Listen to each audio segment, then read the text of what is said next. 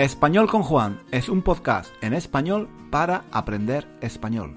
Si tienes un nivel intermedio o intermedio alto de español, nuestro podcast te puede ayudar a mejorar tu nivel de comprensión y a aprender gramática y vocabulario en contexto, de una forma natural, escuchando los comentarios y las divertidas historias de Juan. Puedes leer la transcripción de cada episodio en nuestra página web, 1001 Reasons to Learn Spanish.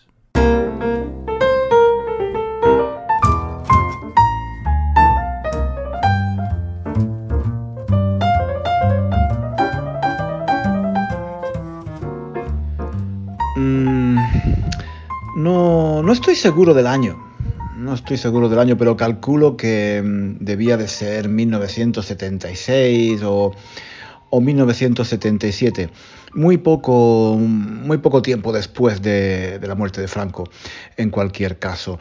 Yo, yo debía de tener, imagino, unos 12 o 13 años. Recuerdo que a, esa edad había muchas cosas que, que, me llamaban la atención. Em, no hablaba mucho, yo, yo, era un niño tímido que se pasaba, em, se pasaba callado la mayor parte del tiempo, pero escuchaba, escuchaba las conversaciones de los, de los mayores. Ellos creían que yo, que yo estaba en las nubes, pensando en mis cosas de niño, jugando en el suelo, distraído viendo los dibujos en la tele o durmiendo, pero, pero a mí no se me escapaba una, ¿eh? No se me escapaba una. Cogía, cogía palabras sueltas, eh, miradas, suspiros, gestos, eh, gestos con las manos y, frases fuera de contexto em, que, que yo, yo, todavía no podía entender, pero, pero que poco a poco, eh, con el paso de los años, irían, irían cobrando sentido me pasaba algo parecido con la radio y con la televisión. Mm, escuchaba y, veía cosas que, que, no acababa de entender, pero que me llamaban la atención por algún motivo y mm, se me quedaban grabadas en, la memoria. Con el paso de los años todo empezó a tomar sentido, como un rompecabezas que, vamos completando poco a poco. Em, tengo que decir que a mi edad em, todavía hay algunas piezas de este rompecabezas que es mi vida que, no sé eh, no sé qué son no sé qué son ni, ni dónde ponerlas pero, mm, pero de eso podemos hablar, de eso podemos hablar otro día. El caso es que, mm, como estaba diciendo, em, a los 11 o 12 años yo estaba empezando a descubrir el mundo, la vida, la gente. Escuchaba a escondida las conversaciones de, los adultos, oía la radio y, veía la tele tratando de entender qué pasaba a mi alrededor. Recuerdo que mm, a menudo, eh, sin darme cuenta, eh, me quedaba como embobado, eh, sentado en el sofá y mirando la televisión con, la boca abierta como un idiota. De repente mm, volví a la realidad del comedor de mi casa al, sentir, al sentir el dedo, el dedo de mi tía en la boca. que te va, que te va a entrar una mosca, que te va a entrar una mosca, me decía ella, echándose a reír. Em, algunas tardes, antes, antes de cenar, mi tía, la mayor, solía sentarse a mi lado en el sofá y, se ponía a hacer punto mientras los dos veíamos la tele.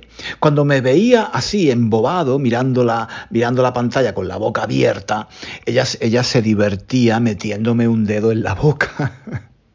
Cierra la boca, cierra la boca, que se te cae la baba, decía, decía riéndose. Yo... Em, Em, yo me giraba, me giraba y la miraba sorprendido. No estaba, no estaba acostumbrado a que mi tía la mayor me, tomara el pelo de esa forma.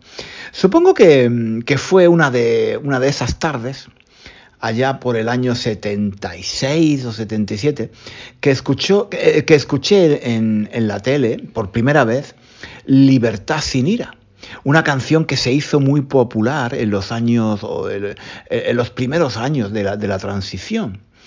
Em, la canción tenía una letra tan, tan clara que, incluso yo, a mi corta edad, podía entender de, qué trataba.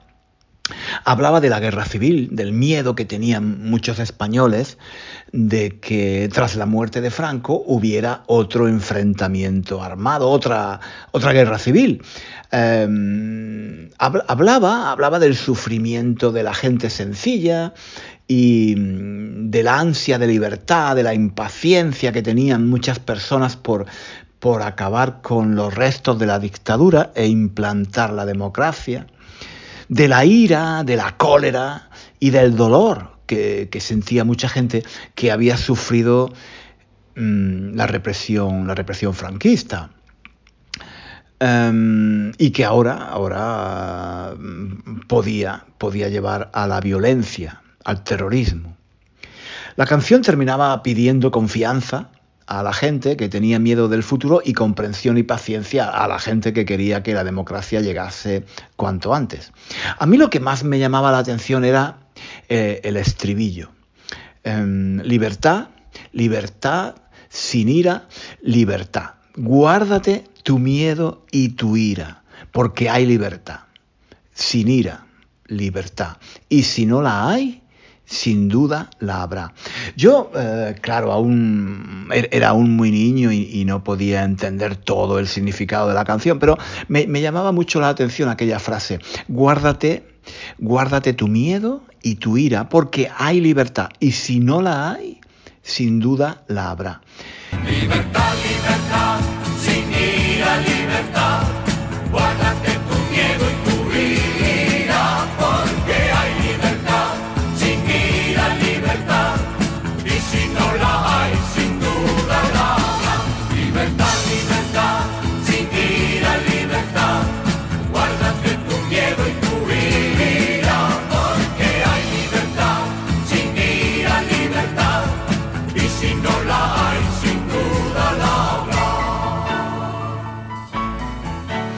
Esa frase creo que resume resume el sentimiento que se vivía en España durante los primeros años tras la muerte de Franco. Había gente que tenía mm, mucho miedo de que se produjera otra guerra civil o que se produjeran ataques terroristas. De hecho, aquellos años Em, había, había varios grupos terroristas que, que, cometían asesinatos de policías o militares, ponían bombas o secuestraban a algún personaje destacado, un empresario, un político. Por eso la frase libertad sin ira era, era tan importante en aquellos días. Em, a menudo se dice que hay dos Españas, dos Españas que cada cierto tiempo se enfrentan en una guerra civil una España de derechas, tradicional, católica, monárquica, y una España de izquierdas, revolucionaria, anticlerical y republicana. En aquellos años, los años 70, yo, yo, diría que había hasta cuatro Españas, no dos, cuatro. Por, por un lado estaban los franquistas, los franquistas reformistas, es decir, personas que admiraban a Franco, pero que entendían que tras su muerte el país necesitaba un cambio, que la democracia y la reconciliación entre los españoles era inevitable. Eran, eran conscientes de que eh, no se podía continuar adelante con la mitad del país en el exilio o en la cárcel. Em, el rey Juan Carlos I, que, que de hecho había, había, sido nombrado por Franco como su sucesor, era el máximo exponente de esta corriente. Fue él el que tras la muerte del dictador dio los primeros pasos e hizo las primeras reformas para traer la democracia de nuevo a España. Por otro lado estaban los franquistas inmovilistas y nostálgicos del pasado. Eran los viejos, los viejos defensores a ultranza del régimen franquista. El dictador había muerto, sí, pero ellos em, ellos querían que la dictadura continuase bajo el reinado de Juan Carlos I el rey que, em, bueno, de hecho había sido nombrado por Franco como su sucesor. Mm, para los franquistas inmovilistas, eh, el rey, el rey, mm, el rey Juan Carlos I, el rey Juan Carlos I, era, era un, traidor, era un traidor que no había cumplido, que no había cumplido su promesa de ser fiel a Franco y continuar la dictadura. Em, un tercer grupo, un tercer grupo estaría formado por antifranquistas moderados que estaban dispuestos a colaborar con el rey y con los franquistas reformistas para hacer la transición de la dictadura a la democracia de forma pacífica y gradual. Por último, por último estarían los antifranquistas radicales que querían aprovechar el momento de la desaparición del dictador para romper para romper definitivamente con la dictadura.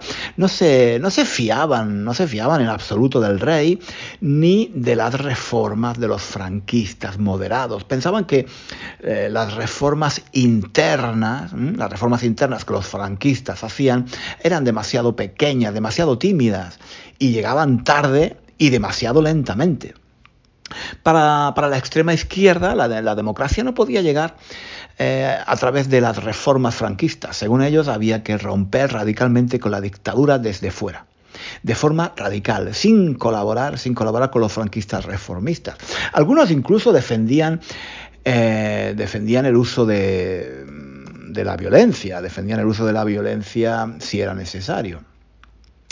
Eh, la canción, la canción Libertad sin ira, era, era un mensaje claro dirigido principalmente a estas personas que buscaban una ruptura radical y violenta con la dictadura, asegurándoles que se podía conseguir la libertad sin usar la violencia. Eh, libertad, libertad sin ira, libertad. Guárdate, guárdate tu miedo y tu ira, porque hay libertad. Sin ira, libertad. Y si no la hay, y si no la hay, sin duda la habrá.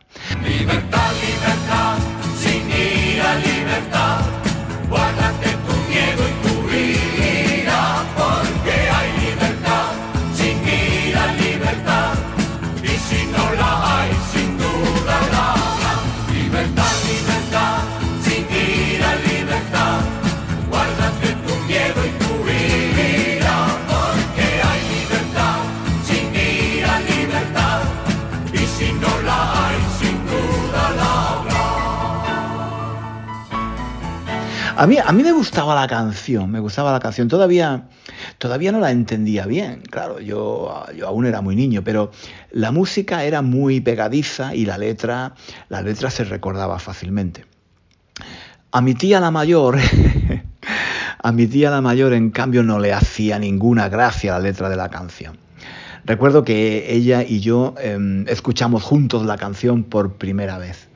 Em, estábamos los dos em, eh, juntos, sentados en el sofá, enfrente de la tele, y sup- supongo que, supongo que yo me quedé embobado con la boca abierta, tratando de entender la letra de la canción.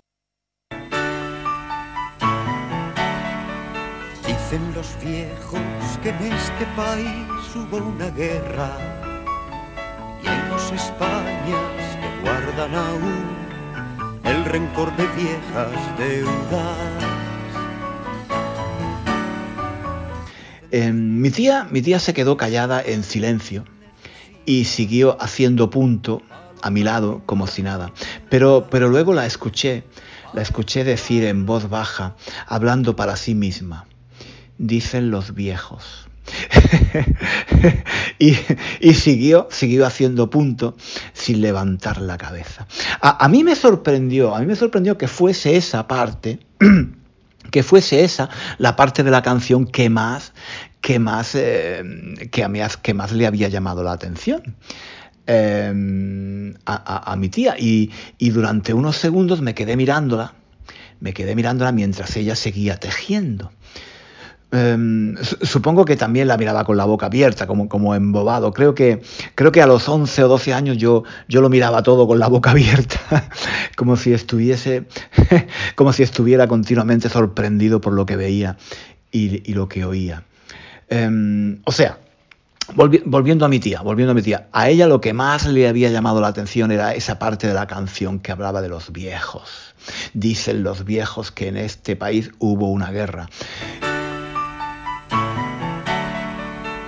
Dicen los viejos que en este país hubo una guerra y hay dos Españas que guardan aún el rencor de viejas deudas. Mi tía, mi tía la mayor tendría entonces, no sé, calculo que unos 65 años. Y era, era como, como es fácil imaginar, la mayor, la mayor de, de ocho hermanos, eh, cuatro hombres y cuatro mujeres. Em, de joven, de joven había sido muy guapa. Y, todavía, todavía seguía siendo muy coqueta.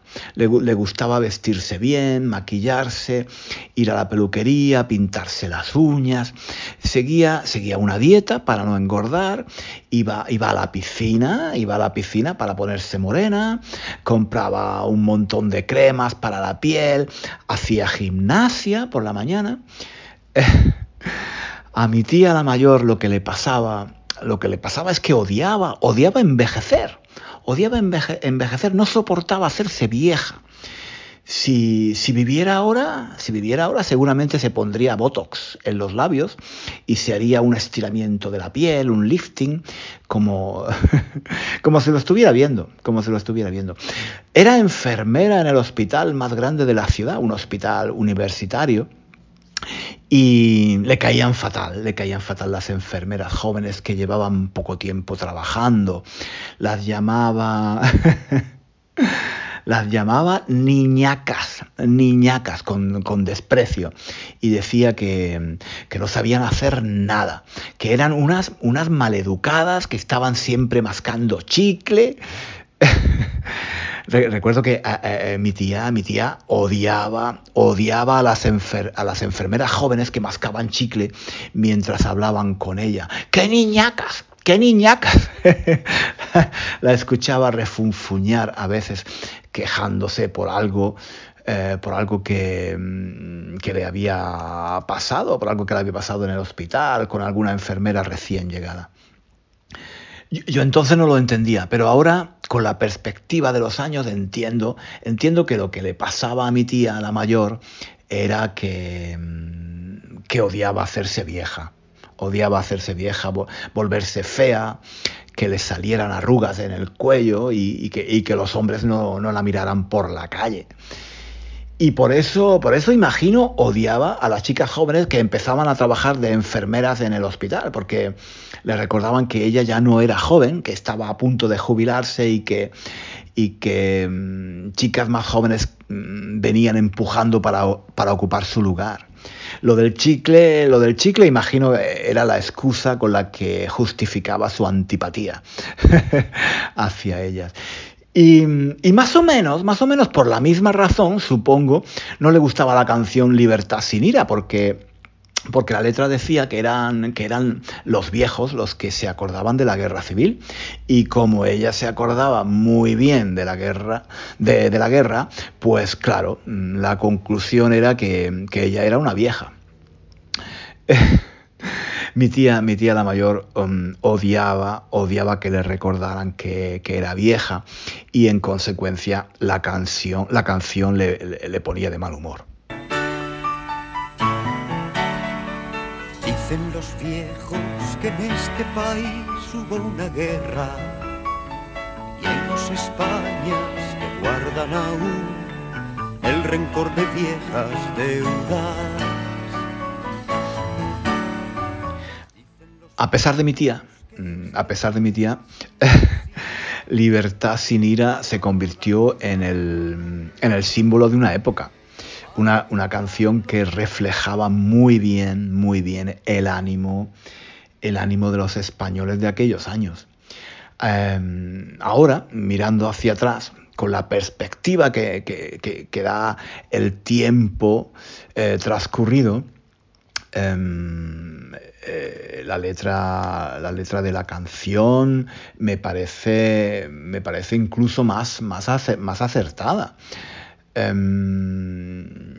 recuerdo, recuerdo, recuerdo que la letra decía, eh, dicen los viejos, dicen los viejos que este país necesita palo largo y mano dura para evitar lo peor. Dicen los viejos que este país necesita palo largo y mano dura para evitar lo peor. Cuando, cuando la canción decía que este país necesita palo largo y mano dura para evitar lo peor, estaba haciendo referencia a algo que se escuchaba a menudo en la calle, que mm, sin un gobierno autoritario y firme eh, que impusiera disciplina y orden, eh, habría, habría otra guerra civil.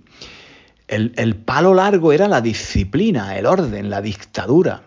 Lo peor era la guerra civil, el, enfrentamiento armado entre los españoles.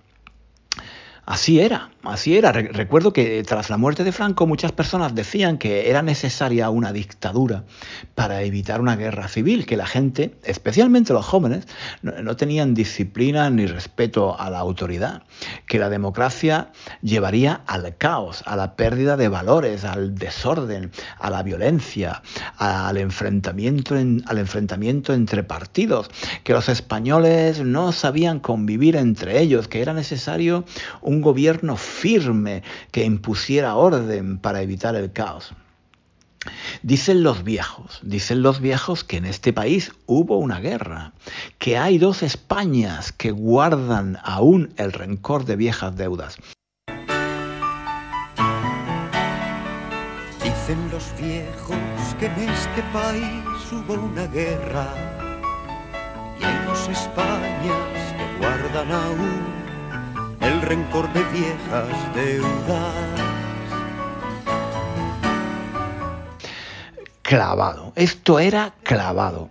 Esto, esto es lo que yo recuerdo que decía mucha gente tras la muerte de Franco que mm, sin un gobierno firme y autoritario volvería la violencia entre los partidos políticos, eh, el terrorismo, el comunismo, la anarquía y finalmente la guerra civil.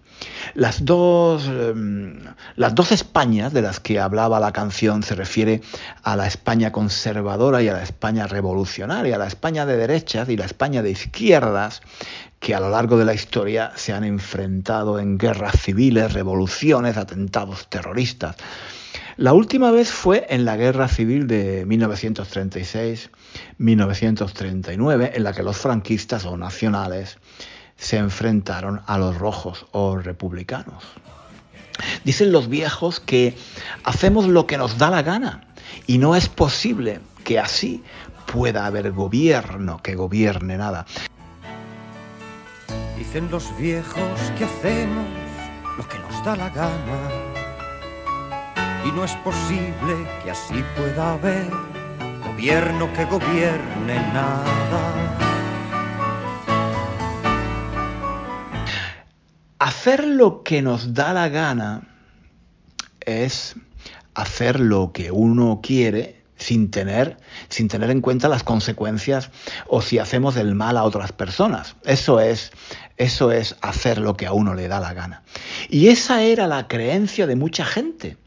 Eh, sobre todo de gente mayor, que, que, los jóvenes, que los jóvenes solo querían hacer lo que les diera la gana, que confundían la libertad con el libertinaje, que con la democracia llegaría la pérdida de los valores cristianos, el divorcio, el aborto, la inmoralidad. En, en suma, que, que España necesitaba un gobierno fuerte para evitar el desorden y el caos.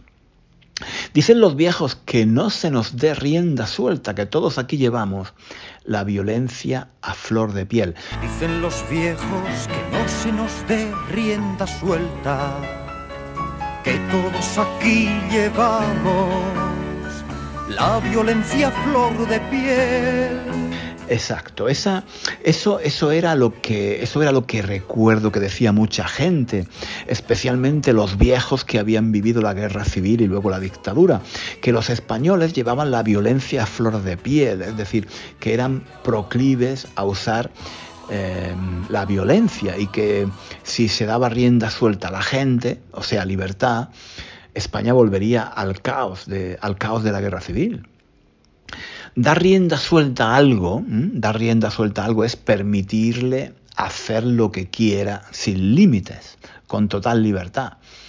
Y en aquella época, poco después de la muerte de Franco, mucha gente pensaba que la democracia traería el desorden, el caos, el libertinaje, la pérdida de los valores cristianos, del comunismo.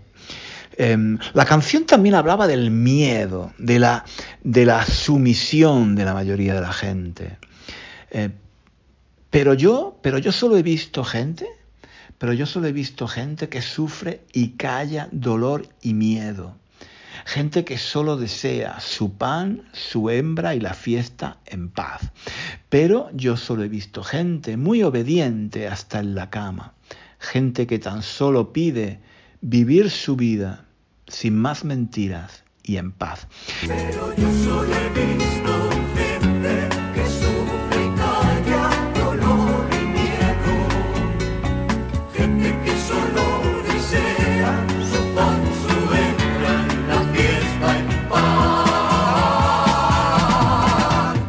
Esta parte de la canción eh, venía a decir que aun- aunque, aunque hubiera españoles con ideas muy radicales, con, con la violencia a flor de piel, la mayoría de la gente solo quería vivir en paz y llevar una vida sencilla, lejos de las luchas políticas de unos y de otros por el poder. Esa era esa era la realidad de España. La mayoría de la gente no era ni comunista ni franquista. La, mayor- la mayoría de los españoles habían vivido 40 años de dictadura franquista y se habían acostumbrado a vivir en silencio, obedientes, obedientes de los poderosos, por miedo a las represalias, con el recuerdo de los años de la guerra civil, eh, la represión de la posguerra, los fusilamientos, el hambre, la miseria. Esa era la, esa era la realidad, eso, eso es lo que, lo que yo recuerdo. La, ma- la mayoría de la gente estaba harta de las dos Españas, de los enfrentamientos entre derechas e izquierdas y solo quería vivir en paz. Y, y de hecho, en las primeras elecciones democráticas que hubo, em, creo recordar que fueron en 1977, em, el partido que triunfó no fue el temido Partido Comunista, ni tampoco Alianza Popular, el partido formado por muchos antiguos franquistas, ¿no? El, el partido, el partido que ganaría las primeras elecciones tras la muerte de Franco con, con una amplia mayoría fue Unión de Centro Democrático, es decir, un partido de centro, un partido moderado que buscaba la reconciliación entre los españoles y una transición pacífica hacia la democracia, hacia la democracia. A pesar, de que, el Partido Comunista había sido durante 40 años la fuerza más importante de oposición a la dictadura y contaba con un gran apoyo en las universidades y entre muchos trabajadores, el resultado de las elecciones no dejaba lugar a dudas. Los españoles estaban cansados de radicalismo, no querían la dictadura de Franco, pero tampoco querían hacer, el- la, revolución, tampoco querían hacer la revolución comunista de un día para otro. La mayoría de los españoles querían simplemente vivir en paz. Mm, a mi tía, a mi tía la mayor, como digo, la canción, la canción no le hacía mucha gracia porque le recordaba que ella era una vieja que había vivido la guerra civil y la posguerra. De hecho, mm, a, menudo, a menudo contaba anécdotas de su vida durante los años de la guerra y lo mal que lo, habían pasado ella y sus hermanos en la posguerra. Em, el hambre, el hambre que habían pasado, el extraperlo. Em, Recuerdo, recuerdo que a menudo me decía, ay niño, si tú hubieras vivido la guerra, ay, si tú supieras, si tú supieras lo que es una guerra, ay, qué suerte tienes de no haber pasado una guerra. Em, como, como muchos, como muchos de los viejos de aquella época que, que habían vivido durante la dictadura, ella también tenía miedo de que el caos y la violencia vo- volvieran a España. Pero mm, por encima de todo lo que, lo que a mi tía, eh, lo que mi tía, lo que mi tía odiaba más era hacerse vieja. y, y que le salieran arrugas en la cara y en el cuello. Eso, eso no lo podía soportar. Y por eso, por eso no le, no le hacía mucha gracia Libertad sin ira, aquella canción que hablaba de los viejos que habían vivido la guerra civil y que se estaba haciendo tan popular que, que todo el mundo la cantaba y, y- y pare- y parecía, parecía saberse la letra de memoria todo el mundo. Libertad,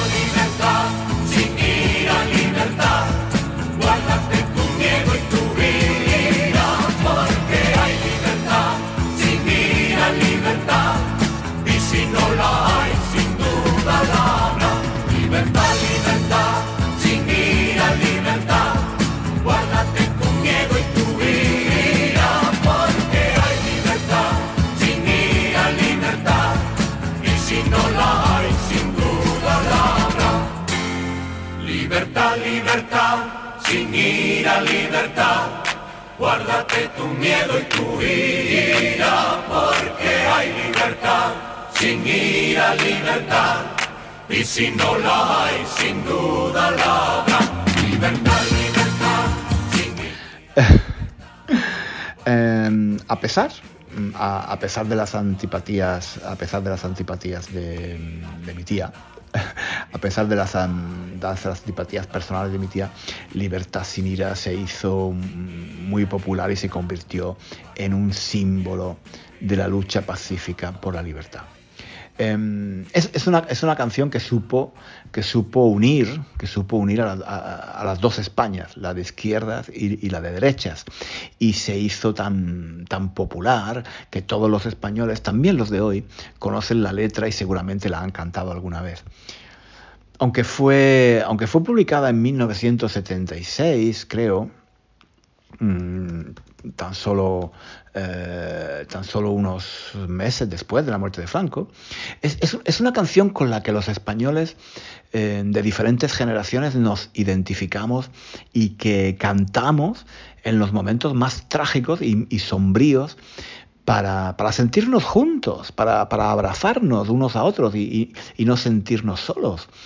Mm, La última vez, la última vez que la escuché fue en 1997, cuando la organización terrorista ETA secuestró a, Miguel Ángel Blanco.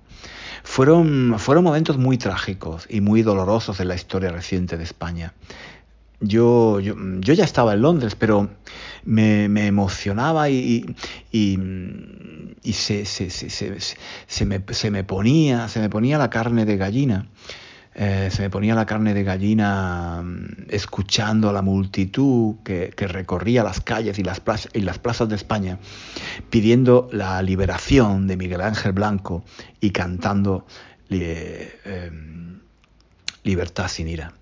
Em, yo ya, yo ya estaba en Londres, eh, como digo, pero, pero escuchar esa canción de nuevo me emocionaba y me hacía estar, me hacía estar más cerca, más cerca de España.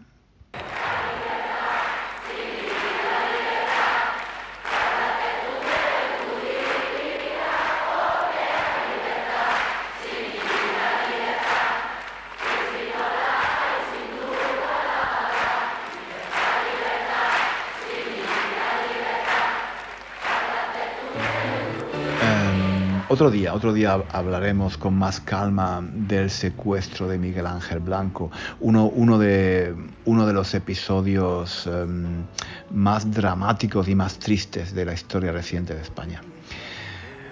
Por hoy, por hoy lo vamos a dejar aquí. Decir solo que mm, con el paso de los años cada vez entiendo mejor a mi tía la mayor.